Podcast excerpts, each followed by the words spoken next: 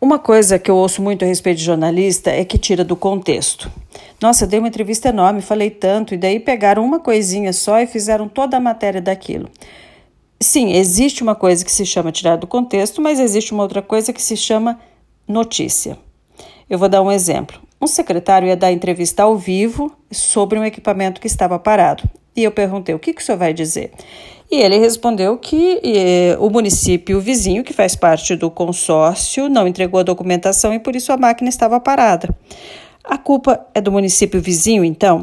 Ele se assustou e falou: Não, não é isso que eu disse. Eu falei: Sim, é exatamente o que o senhor disse. Inclusive, o título seria: Secretário culpa município vizinho por equipamento estar parado.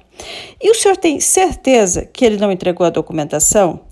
O senhor tem essa eh, informação atualizada? Era para o senhor, era para outra pessoa, o senhor confirmou antes de ir para a entrevista? Vai que lá o senhor está dizendo isso. E ele liga e diz: Não, eu entreguei, eu entreguei a documentação. Eu vou mandar no WhatsApp da rádio aí. Aí o senhor fica ainda com. É, fica como mentiroso nessa situação. Né? Então, o que, que eu quero dizer com tudo isso? Se você é assessor de alguém que vai dar uma entrevista, pergunta: o que, que o senhor vai dizer? E a partir da resposta dele, você tem que ser o pior advogado do diabo possível para trocar uma palavra. É, muda a forma como ele está dizendo aquilo, porque assim, você pode dizer a mesma coisa de formas muito diferentes, né?